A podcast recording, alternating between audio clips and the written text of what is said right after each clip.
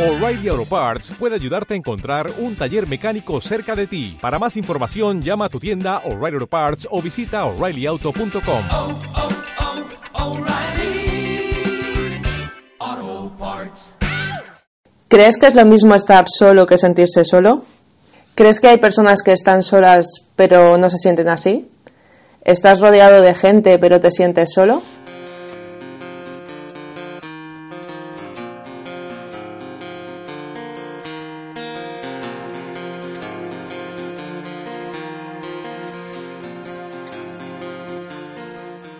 Bienvenido, bienvenida a este podcast de tu consulta online. Somos Diana Fernández y Aroa Granados, psicólogas, y estamos encantadas de estar aquí contigo un podcast más. Antes de empezar, tenemos que decirte una cosa. Enhorabuena por estar escuchando este podcast, por decidir dedicarte unos minutos de descubrimiento personal cuando podrías estar escuchando cualquier otra cosa que no te haga pensar. Por ello, te damos las gracias por pertenecer a este selecto grupo de los que intentamos ser mejores personas. Un grupo que esperamos que cada día sea más grande. Tú puedes poner tu granito de arena en todo este movimiento de desarrollo personal recomendando, por ejemplo, nuestros podcasts a personas que crees que deberían escucharlos. Para que no se te olvide nada, lo mejor es que te suscribas. Hazlo ahora, corre, no tardas nada. Dale al botón de suscribirte.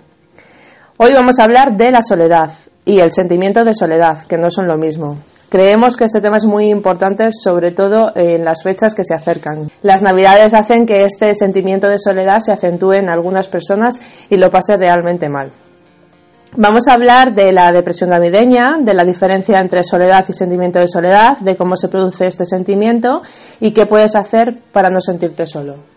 Pero para que saques el máximo partido a este podcast tienes que comprometerte a algo, escuchar atentamente, preguntarnos lo que no sepas y hacer los ejercicios que te propongamos. Porque nosotras podemos mostrarte una parte del camino, pero quien tiene que andar eres tú. O sea que pedimos tu máxima atención y tu compromiso 100% por aprender. ¿Lo tenemos? Perfecto, no esperábamos menos de ti. Este podcast pertenece a www.tuconsultaonline.info, página de desarrollo personal, profesional y vida familiar. Somos tres psicólogas que, aparte de socias en esta aventura, somos grandísimas amigas desde la universidad y que nos hemos embarcado en esta aventura para poner nuestro granito de arena.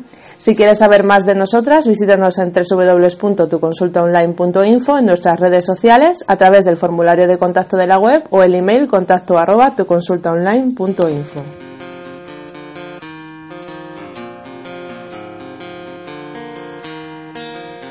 Bueno, pues como he dicho al principio, estoy aquí con Diana Fernández. Hola. Que es nuestra psicóloga experta en familia. Y vamos a hacer este podcast juntas de la soledad. Eh, ¿Por qué hemos elegido este podcast? Porque las fechas que se acercan ahora de las Navidades eh, son unas fechas muy complicadas en las que mucha gente pues se deprime. ¿Y, y por qué crees que, que puede pasar esto? De la depresión navideña que está ahora como muy en boga. No sé si lo has visto, pero hay un tuit de Pilar Rubio que está circulando y que además la gente se la está comiendo viva porque dice algo así como que bueno que no hay que idealizar las navidades y que bueno que no pasa nada si te toca trabajar en Nochebuena o en fin de año no entonces la gente claro se le echa encima y está diciendo que si te toca trabajar en Nochebuena llama Pilar Rubio. Y bueno, aunque esto se haya convertido como un motivo de burla en las redes sociales, el trasfondo, yo la verdad es que estoy bastante de acuerdo con el, el, trasfondo del mensaje que ella quiere transmitir, que realmente tenemos idealizadas las navidades y que eso hace que algunas personas puedan sentir malestar.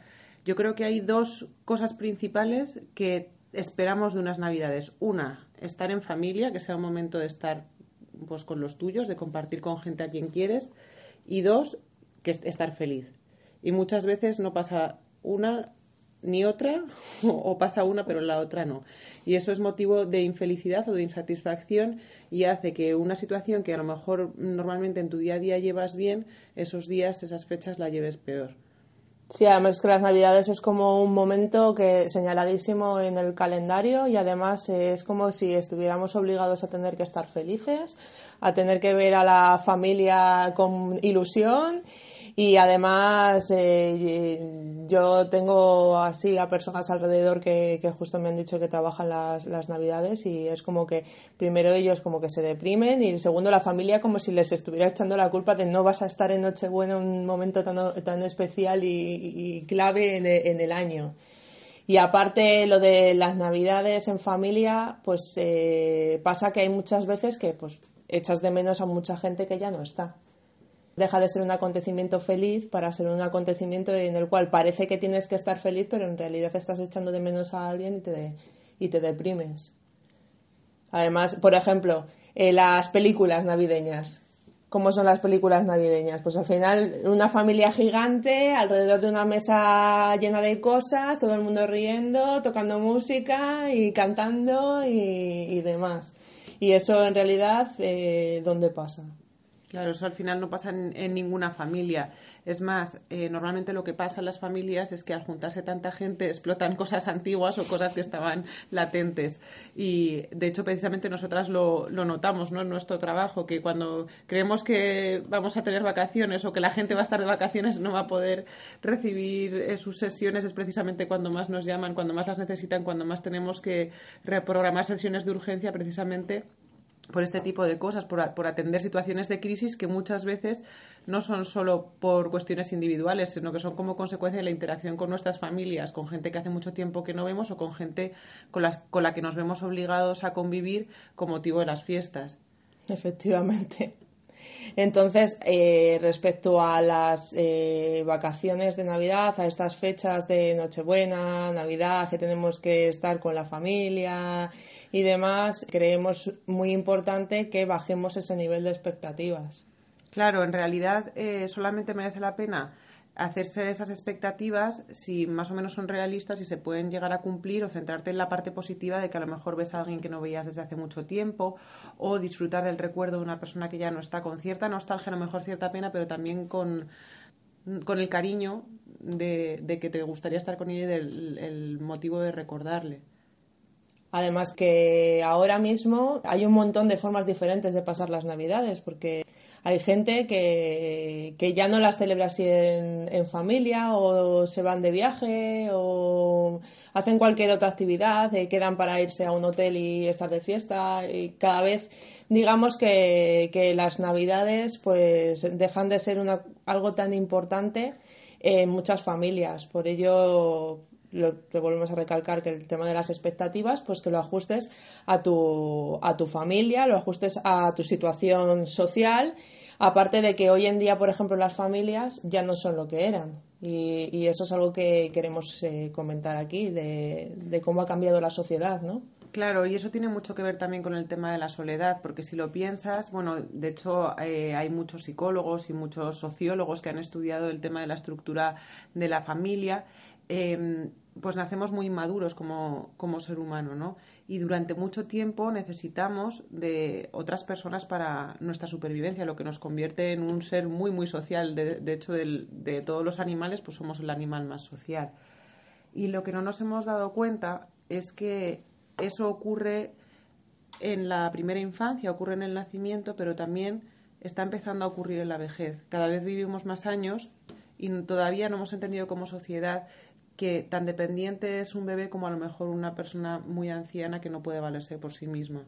Entonces, eh, hay una población en la que la soledad no es una opción, sino que viene impuesta y que además, claro, cada vez se van quedando más solos, pues el que más dura, el que más dura es el que muere más solo, porque claro, todos sus conocidos, sus hermanos, sus padres, sus amigos eh, van desapareciendo y quedan pues las generaciones que vienen después que no hemos nacido con esa conciencia que a lo mejor había pues en la España de los años 40 de de tribu, ¿no? De, de, cuidar a nuestros mayores, de que la abuela se quedaba en casa y tenía su papel. A lo mejor era un papel, claro, dentro de una, una especie de patriarcado, mandaba al padre, pero la abuela pues cumplía su función, cocinaba, ayudaba un poco con los niños, hacía lo que podía dentro de cada uno de sus, de sus posibilidades. Eso ya no existe y hay un sector de la población que son los ancianos que se han quedado abocados a la soledad. Sí, de hecho, las estadísticas Dicen que actualmente cerca de, de 4,7 millones de personas eh, viven solas. Y la mayoría de estas personas son personas mayores y además eh, mujeres, mujeres, porque la esperanza de vida es mayor en las mujeres que en los hombres, con lo cual enviudan antes y se quedan solas. Claro, pero de todas maneras yo he visto, bueno, en muchos casos a veces la viudedad para las mujeres es una especie de liberación, que lo que quiere decir que no siempre la soledad es sinónimo de malestar. Ma- Hay personas, incluso de, esa- de ese 4,7 millones de personas que dices, algunas personas vivirán solas, muchas por una realidad que no pueden cambiar y otras porque precisamente han elegido vivir solas, ¿no? Y al revés, de pues si en España viven 46,6 millones de personas, le quitas los 5 millones que viven solas, pues el resto viven acompañadas. De toda esa cantidad de personas que viven acompañadas, muchas de ellas se, se sentirán solas a pesar de no estarlo. Claro, por eso es lo que decíamos al principio de separar lo que es la soledad del sentimiento de soledad, que van de la mano, pero no tienen por qué ir juntos. Claro, de hecho la soledad para algunas personas, pienso yo en mí como madre, ¿no? Eh, pues para una madre de niños muy pequeños un rato de soledad puede ser una bendición. ¿no? Por ejemplo. Por ejemplo. Sí, o una persona que esté todo el día trabajando y su rato de soledad de estar, yo qué sé, dándose una- un baño tranquilamente es su momento de mayor placer. Claro, salir a correr o hacer algo en, en solitario pues simplemente por desconectar, por dejar de oír, por dejar de tener que eh, responder o interactuar con otras personas. Claro. De todas formas, en este tema también influye muchísimo, por ejemplo, eh, vivir en un pueblo o vivir en, un- en una gran ciudad. Porque normalmente parece que en los pueblos estás como más aislado y hay menos gente, pero en realidad la- las personas que tienen mayor sentimiento de soledad son las personas que viven en ciudades grandes, que parece mentira que hay tantísima gente en las ciudades grandes. Claro, eso si lo piensas tiene mucho que ver con lo que te decía antes de los cambios sociales que ha habido en los últimos años. Eh, antes, antiguamente, pues cuando la gente, la mayoría de la gente vivía en el campo y la minoría de, la- de las, de las familias vivían en ciudades, eh, las familias se hacían responsables de todos sus miembros y pues las, la verdad es que los hijos se tomaban como mano de obra, pero también es verdad que esa familia funcionaba como una familia extendida, o sea, no eran solamente los padres y los hijos como es ahora. Y ahora, como es en las ciudades, eh, como la familia es, el modelo de familia ha cambiado y ahora es, bueno, aunque ha cambiado mucho, hay muchos tipos de familia, pero la más eh, común, la más normal, no normal de normalidad, sino normal en número, es la familia nuclear, que son padres e hijos. Y de hecho, la ciudad está pensada para eso. Está, las, las casas tienen dos, tres habitaciones. ¿Dónde metes a la abuela? sí, es que no hay espacio. No hay espacio porque no está planteada así la sociedad y, y entonces, claro, pues hay mucha soledad en ese, en ese sector de la población que es, la, que es las personas mayores y también mucha soledad eh, en cuestión comunitaria, en, o sea, es lo que decías tú, dices, la- la- en un pueblo a lo mejor un señor vive ahí en una casa encima de una colina y tal, y si no baja todos los días a comprar el pan, pues el de la tienda dice, oye, ¿dónde está Rogelio? Y alguien va a ver si está bien. Y eso en una ciudad, pues mm, si una señora que va todos los días a comprar el pan en una panadería o una viejecilla no baja, a lo mejor nadie se da cuenta hasta ha pasado bastante tiempo. De hecho, los casos estos que hay de personas que mueren y nadie se da cuenta en mucho tiempo, eh, normalmente son en grandes ciudades. En los pueblos la gente está más pendientes unos de otros, a pesar de que eh, por densidad de población la gente está más lejos una de otra físicamente. Sí, es que en los pueblos todavía se, se lleva más el hecho este de conocer a tus vecinos, de interesarte por, por la gente que convive contigo. En las grandes ciudades, eh, muchísima gente ni siquiera sabe quién tiene en el piso de enfrente. O sea, Mira, por ejemplo, tú y yo, tú vives en una ciudad, yo vivo en un pueblo, yo sé perfectamente quiénes son mis vecinos, sé cómo se llaman, sé dónde están, dónde trabajan, quiénes son sus hijos, quiénes son, o sea, sé sus circunstancias, por ejemplo, ¿es, es tu caso igual? No, desde luego que no, porque yo además ahora estoy en un piso que los vecinos antes sí- eh, sí que llevaban ahí toda la vida y sí que los conocías, eran, eran personas mayores, pero luego han ido falleciendo.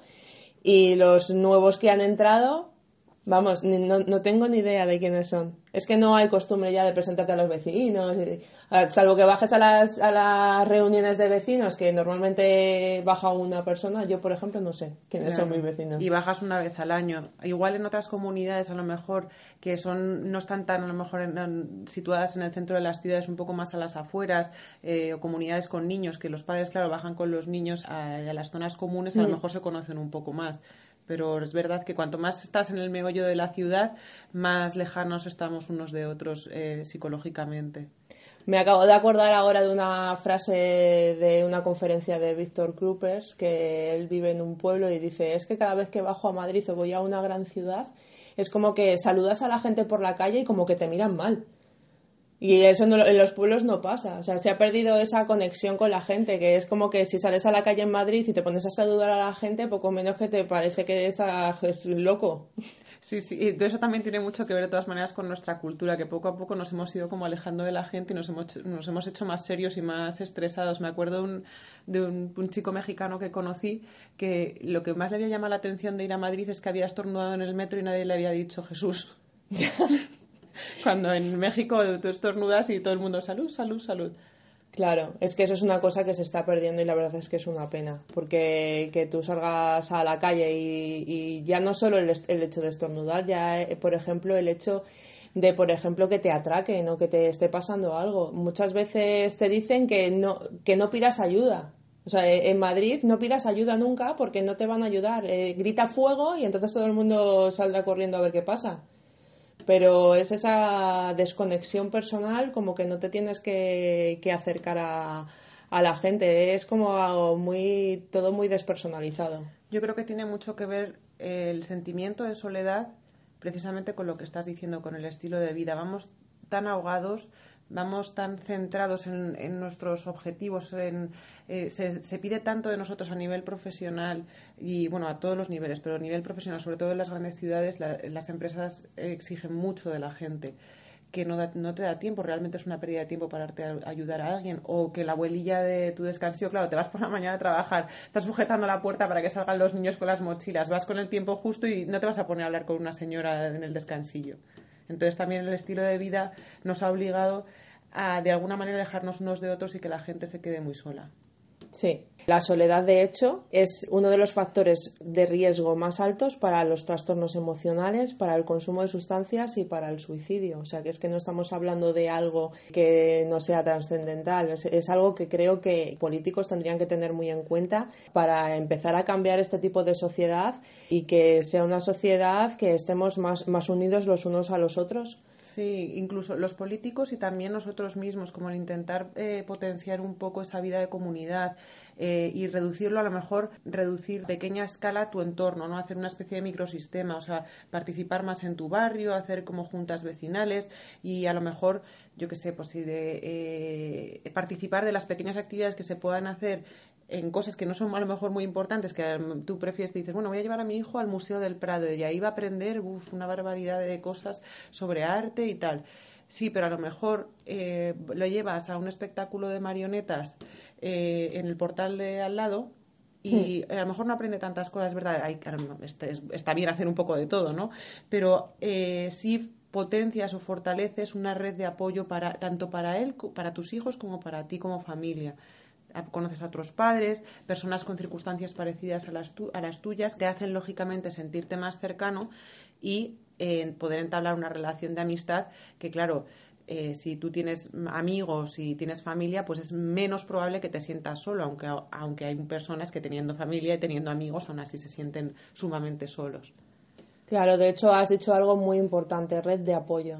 Porque la, soledad, eh, el término soledad se compone básicamente de dos factores. Tendríamos, por un lado, los factores personales, que son nuestra personalidad, nuestras experiencias, cómo hemos vivido nosotros, y luego estarían los factores ambientales, que todo es todo ese eh, es toda esa red de apoyo que tenemos. Entonces, ¿Qué pasa? Que si tú, por ejemplo, tienes una red de apoyo muy amplia porque vives en una ciudad, porque te vas a hacer actividades o conoces a un montón de gente, pero en realidad tu- tus factores personales es que eres una persona muy introvertida, que no intima, que no se acerca a la gente, percibirás que esa red de apoyo no te da lo que tú necesitas para, para sentirte bien. Entonces, a lo mejor tienes una red de apoyo muy grande, que son estas personas que no viven solas y que parece que tienen amigos y compañeros y demás, de compañeros de trabajo, compañeros de instituto y demás, pero luego se sienten profundamente solos. Porque, por ejemplo, los adolescentes la mayoría de los suicidios que hay en la adolescencia, que además se están aumentando muchísimo, es porque se sienten solos. Y, y la gente no se da cuenta porque dice, ¿cómo se va a sentir sola una persona que está yendo al instituto, que tiene compañeros, que hace clases extraescolares y demás? Bueno, pues a lo mejor es que no percibe que tenga una red de apoyo que a, eh, a él o a ella le llenen. para Claro. sentirse pleno. De hecho, también eso, eh, yo es que siempre acabo pensando en tema niños y adolescentes porque, bueno, la cabra tira al monte, ¿no? Mm. Y entonces eh, también es verdad que la manera en la que nos estamos desarrollando ahora, lo que están creciendo nuestros hijos, los- el contexto, el caldo de cultivo, no favorece precisamente las relaciones sociales. Entonces, estamos creando una, se está creando un problema de personas que no saben interactuar bien unas con otras porque no han podido, eh, eh, no han tenido oportunidad de practicar habilidades sociales, porque no han jugado mucho en el parque, porque no han jugado mucho con otros niños, porque no han tenido oportunidad de observar a sus padres interactuando con otras personas, porque han estado haciendo muchas actividades individuales, porque han estado comunicándose con otras personas por, a través de pantallas en vez de en persona. Y entonces, claro, cuando eso se destapa en la adolescencia, eh, en forma de malestar cuando los tus iguales, que es lo que ocurre en la adolescencia, pasan a ser tu grupo fundamental, tu grupo de referencia, pasa a ser, cuando los niños son muy pequeños es la familia y cuando son adolescentes pasa a ser el grupo de amigos, el grupo de iguales. Cuando llega ese momento, si tu hijo ha crecido con una serie de carencias sociales, no sabe desenvolverse en situaciones sociales, esa red no la va a tener. Y si no la tiene, por mucho que tú hayas sido la madre más amorosa, por mucho de que con sus hermanos se lleve súper bien, que con sus abuelos, con- si él no se siente que encaje en su contexto social mm, más relevante en ese momento, que son los amigos o el grupo de iguales, se va a sentir solo. Claro, por eso es muy importante educar desde pequeños eh, en todo lo que, lo que ahora está tan de moda y parece que es una moda de ahora, pero en realidad no deja de ser algo que antes se hacía de una forma espontánea, que es la inteligencia emocional, las habilidades sociales, comunicarte con tus vecinos y demás. Es como que se ha ido perdiendo y ahora lo tenemos que volver a recuperar. Menos mal que se está empezando a dar de nuevo importancia a esa inteligencia social y a esa inteligencia emocional. Sí, de hecho ahora hay algunos eh, métodos educativos que lo tienen en cuenta casi como, como columna vertebral del aprendizaje, la inteligencia emocional y las habilidades para relacionarse con otras personas. Es que es fundamental para el bienestar psicológico. De hecho, bueno, ahora acabamos de cambiar de, de mm, esto manual diagnóstico ¿no? al DSM-5, pero el, manual que había previo a este, el DSM-4TR, recogía eh, o sea, cuando tú hacías una evaluación de una persona que estaba, tenía algún trastorno o no lo tenía, pero lo estabas evaluando, tenías que tener en cuenta, aparte de que si tenía algún trastorno psicológico, alguna enfermedad, algún trastorno de personalidad, alguna enfermedad médica, tenías uno de los ejes más importantes era tener en cuenta su ambiente y en ese ambiente jugaba un papel fundamental el, el apoyo social cómo estaba esa, cómo, qué cantidad de personas tenía alrededor esa persona con las que sentía que podía contar o la- con las que tú objetivamente percibes que le pueden ayudar en un mal momento. Sí, de hecho en terapia siempre lo preguntamos. O sea, cuando viene una persona a terapia siempre preguntas qué actividades hace eh, su- por su familia, por su red de amigos, si tiene amigos íntimos, a quién le cuenta las cosas. Exacto, a mí esa pregunta me encanta. ¿Quién le has contado esto? Porque ahí te das cuenta de si esa persona se siente sola o no se siente sola. Sí, y hay mucha gente que, que te dice A nadie. Hmm, Es la primera vez que lo cuento. Sí. Y entonces eh, ahí te, te das cuenta de, de realmente ese sentimiento de, de soledad, de que a lo mejor está rodeado de personas, pero no le ha contado nunca a nadie ese problema que tiene. ¿Y qué les podemos decir a la, a la gente que pueden hacer para mejorar ese sentimiento? ¿Qué pueden poner, qué podéis hacer, qué pueden poner de su parte para, para no sentirse tan solos?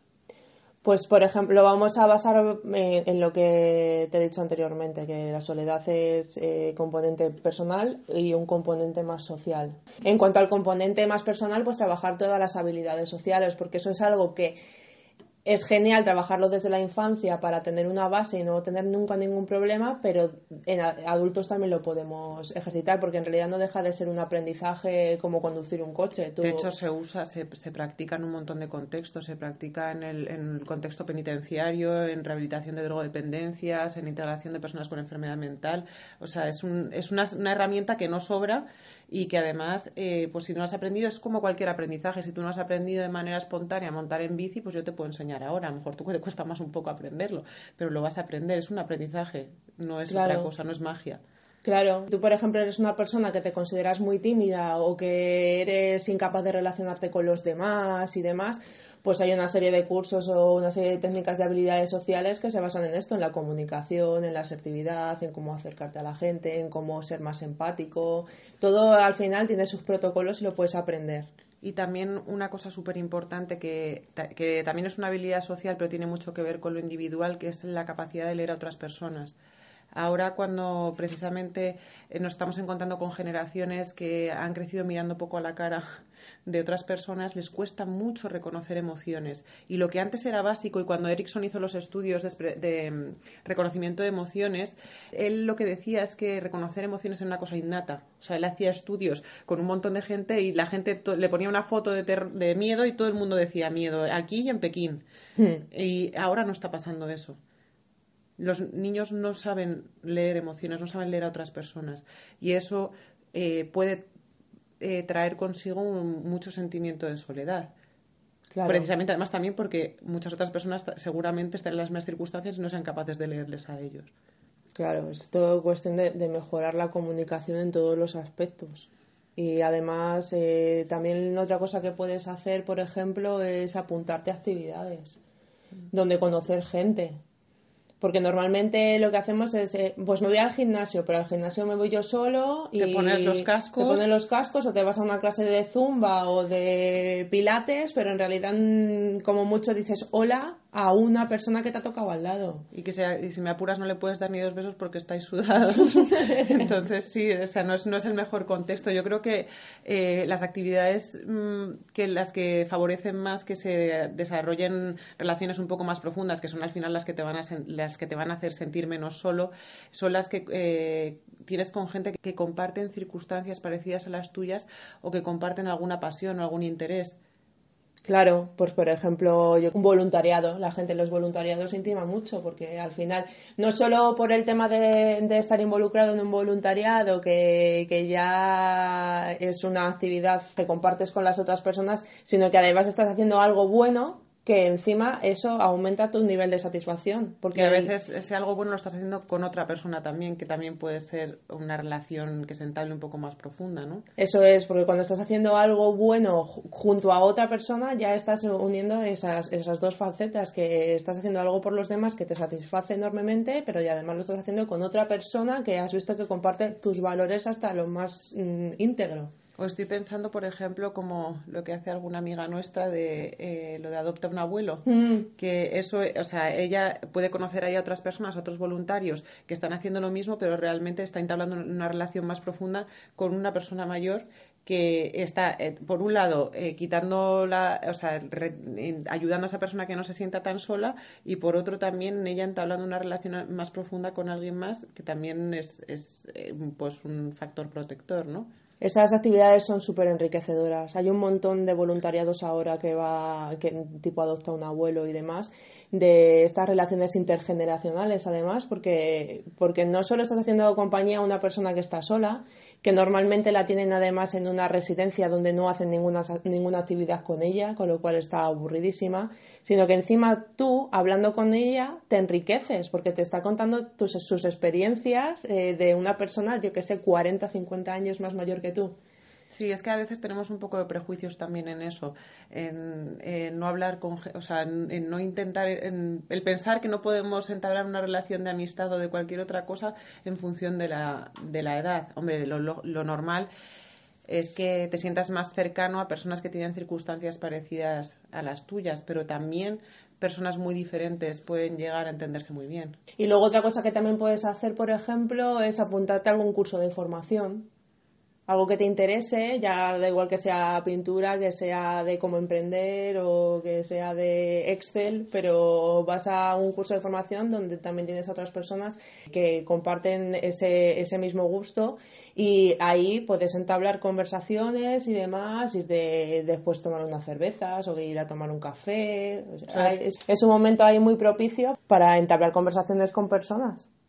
Claro, y, y, luego ya además si esas actividades tienen trabajos en grupo, cosas de esas, siempre une mucho, ¿no? Hace que la gente se conozca muy rápido y se entienda, el que se entiende bien muy bien y el que no se va a entender no se entiende desde el principio, eso, se nota rápidamente. Y luego, por ejemplo, eh, en, de- en tema amoroso, eh, hay mucha gente todavía reticente al tema de, de- de las aplicaciones estas para ligar y demás. ¿Tú qué piensas de eso? Pues yo pienso que, que todas las herramientas que hay a nuestro alcance deberían de ser utilizadas, porque no hoy en día y sobre todo lo que hemos dicho, está todo el mundo despersonalizado, no, ya no sales eh, a las discotecas y es como que antes se ligaba en las discotecas, ahora es como no me puedo acercar ahí. ahora está- se, se comunica todo el mundo por las redes sociales, por Instagram, por Facebook y tal. Pues yo las aplicaciones para, para ligar, pues también me, me parecen un, un buen lugar para conocer a gente. Eh, de hecho, si lo piensas, es la solución más lógica, porque claro, si no estamos, si casi todo lo hacemos desde casa y cuando no estamos en casa vamos un poco a la carrera y no tenemos como oportunidad de conocer a nadie, pues dónde va, dónde se va, dónde va a aparecer el amor si no hay dónde, si no hay momento, o sea, eh, entonces es una buena, es una buena herramienta para pues crear un primer encuentro y que no tiene por qué salir bien, pero puede salir bien. Luego siempre teniendo en cuenta, yo sí haría recomendaciones aquí de, de seguridad, o sea, pues eso, eh, tener en cuenta eh, quedar en un lugar público, eh, ir en tu propio medio de transporte, no facilitar demasiados datos en las primeras citas de, pues de, don- de donde vives, etcétera. Hmm. Sí, claro, siempre hay que tener eh, cuidado con estas cosas. Y eso lo decimos eh, por internet, pero en realidad también a lo mejor es un poco de prejuicio, porque un tío que conoces en un bar tampoco le conoces de nada y no sabes si, es- si te va a hacer algo. o- Sí, porque además estaba pensando ahora mismo en las eh, speed dating, ¿no? La- los sitios estos que hay de citas rápidas, donde que también existen y también se pueden utilizar. De, vas a un sitio, te ponen en una mesa con otra persona, entablas una conversación y, van no sé- rotando. sí, no sé cuánto no sé cuántos minutos tienen para hablar y pasas a otra a otra mesa y conoces a otra persona.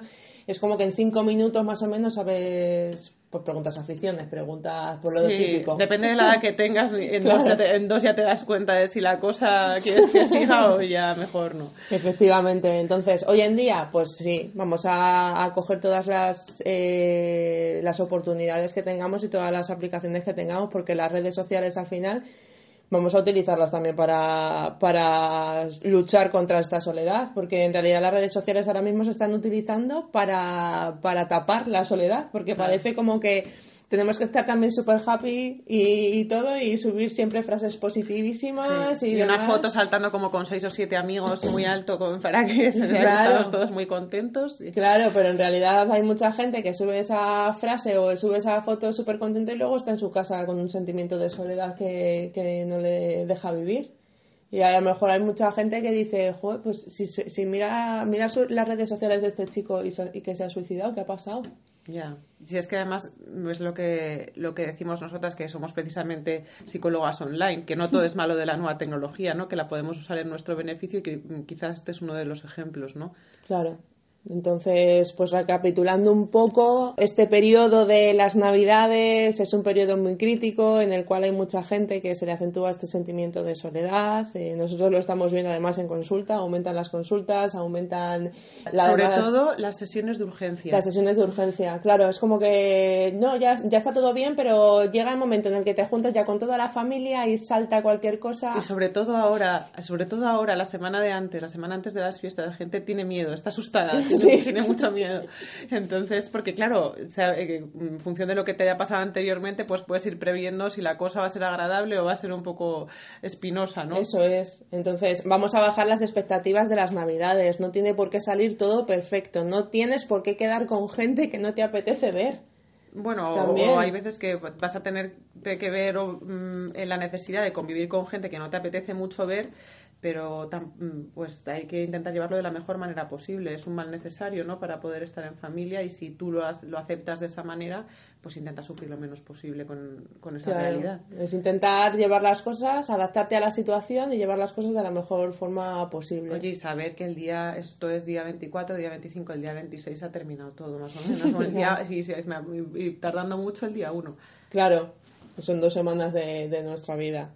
Lo que pasa es que sí que es verdad que, que este sentimiento en muchas personas se acentúa. Personas que están solas o que se sienten solas y, y ahí se acentúa este sentimiento de, de soledad que lo propicia, lo que hemos dicho, la, la sociedad.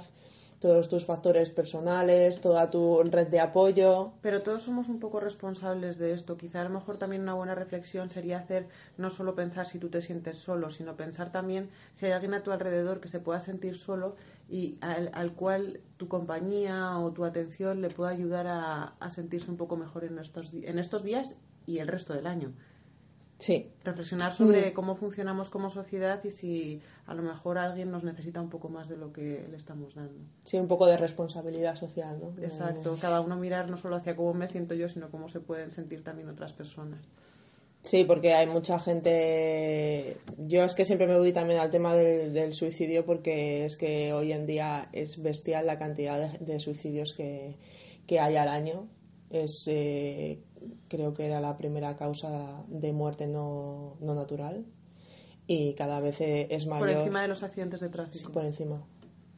Entonces, eh, y tiene mucho que ver con este sentimiento de soledad. O sea, que ese componente de responsabilidad social también de estar un poquito atento a lo que tenemos a nuestro alrededor, a lo mejor también ayuda a alguna persona que esté pasando Claro. por un muy mal momento. Es que el sentimiento de comunidad no solo se puede exigir a los demás, sino que tiene que nacer de cada uno. Todos tenemos que poner un poco de nuestra parte para que nuestro entorno sea un poco más eh, un apoyo para todos y un sitio a salvo para, para, pues, para la gente de ese entorno.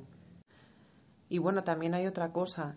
También hay una especie de sentimiento de soledad que viene como una soledad autoimpuesta, como una soledad, un ai- un aislamiento o un autoaislamiento para protegerte de que te hagan daño.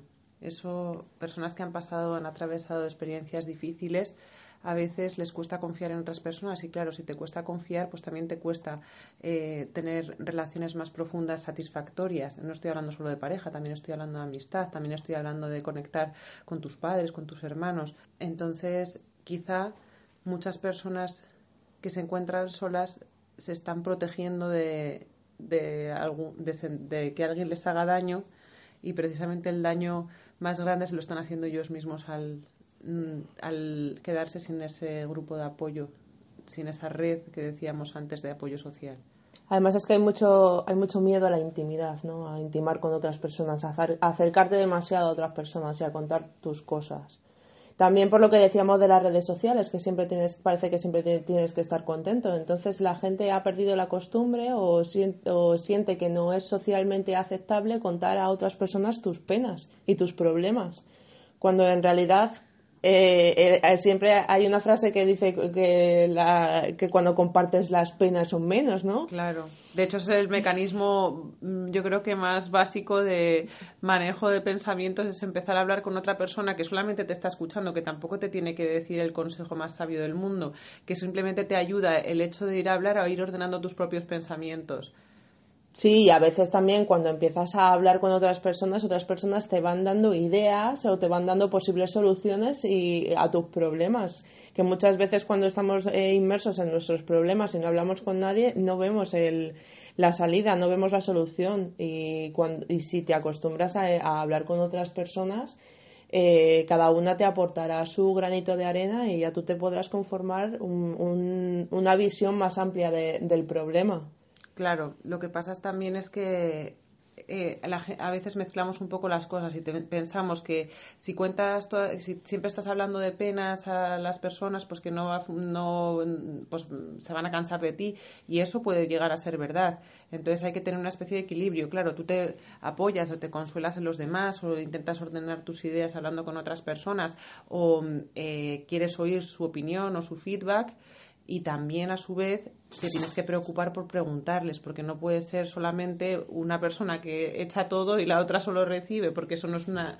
Para poder tener una relación social sana en que las dos personas se sientan bien, pues tiene que estar más o menos equilibrada. Entonces, eh, puedes en algún momento puntual tú ser la persona que necesita más apoyo, pero también estar pendiente de si la otra persona eh, lo necesita, o a lo mejor no lo necesita, pero estar también pendiente de, su, de, de cómo está y que se sienta comprendida por ti y tenga ganas de hablar contigo, ¿no?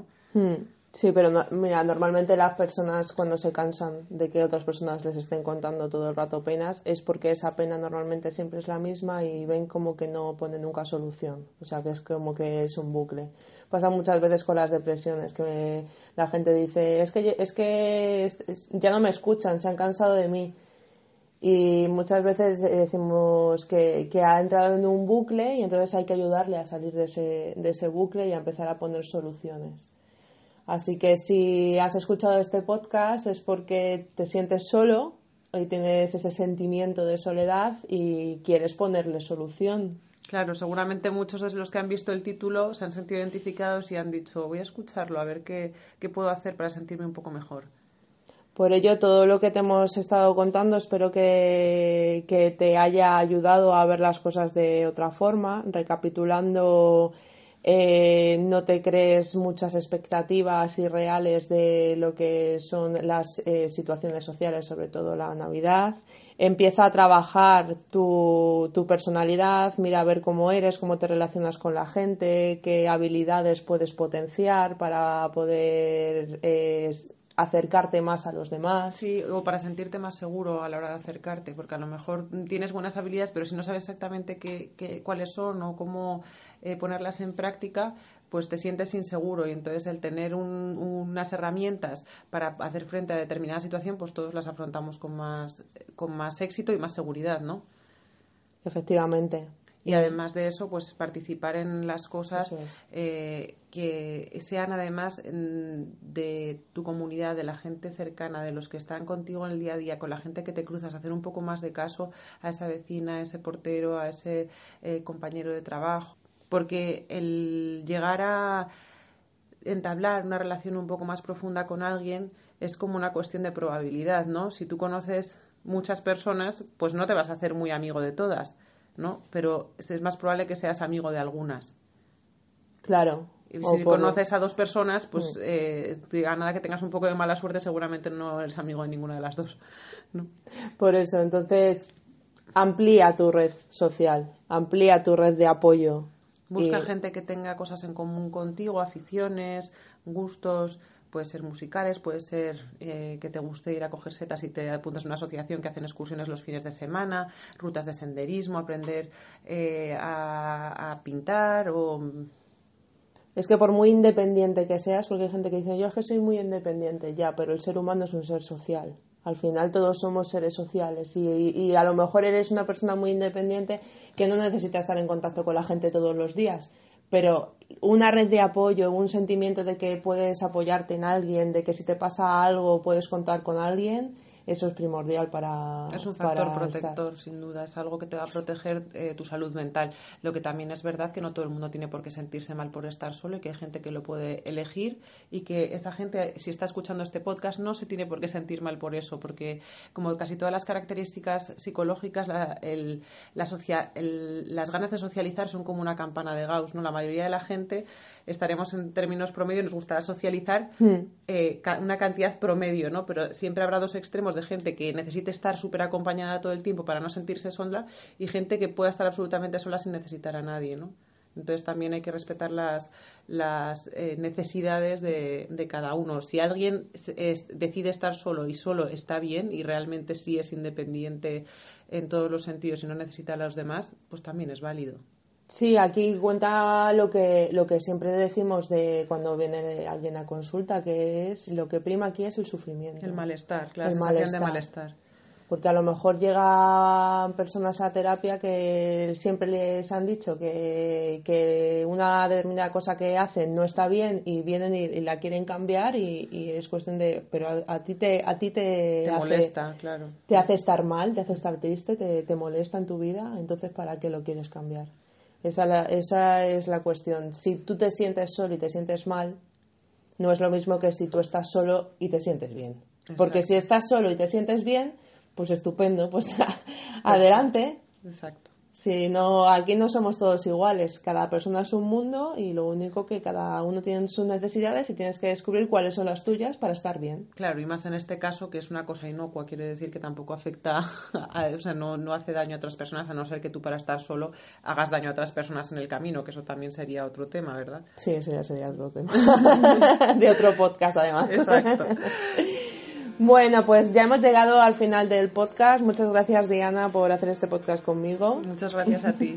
Ahora tienes la información, ahora te hemos dado las herramientas, ahora eres mucho más sabio que hace unos minutos. Ahora mismo este, seguramente tienes miedo y angustia por el futuro, por estas navidades, por no saber muy bien cómo afrontar este sentimiento de soledad, pero te hemos dado las herramientas, así que ponlas en marcha y si ves que necesitas ayuda adicional, que no puedes con todo esto o que tienes dudas y necesitas a alguien que te acompañe en el proceso, ya sabes que puedes contar con nosotras eh, en www.tuconsultaonline.info puedes contactar y en redes sociales, en nuestro Facebook, Instagram, en nuestro email contacto arroba tuconsultaonline.info o en nuestro formulario de contacto. Y también recordaros que bueno que por respeto mm, nuestro hacia vuestra libre elección de terapeuta y de decidir si te sientes o no cómodo con la persona que te va a atender, eh, eh, ofrecemos una primera sesión gratuita en la que nos puedes conocer y decidir si quieres continuar con la terapia. Y decidir también si, si esta terapia online eh, es- va contigo, porque hay mucha gente que se sorprende que llega diciendo yo no sé lo de los ordenadores, no sé si va conmigo. Y luego cuando termina la consulta dice, ah, pues mira, pues es casi como hablar en persona. Claro, yo necesito mirar a los ojos y al final esto pues se, Claro. mira, se mira a los ojos de- casi más de lo que miras en, en una sesión normal, porque en la sesión normal puedes mirar a la estantería, puedes mirar a, a la silla, pero aquí eso, miras para adelante o miras para adelante. Efectivamente. Así que nada, si necesitas ayuda, que las nuevas tecnologías no sean tu impedimento y, y estaremos encantadas de, poner- de poder atenderte. Nos vemos en el siguiente podcast y recuerda, en la vida a veces se gana y a veces se aprende. Piensa positivo. Hasta luego. Chao.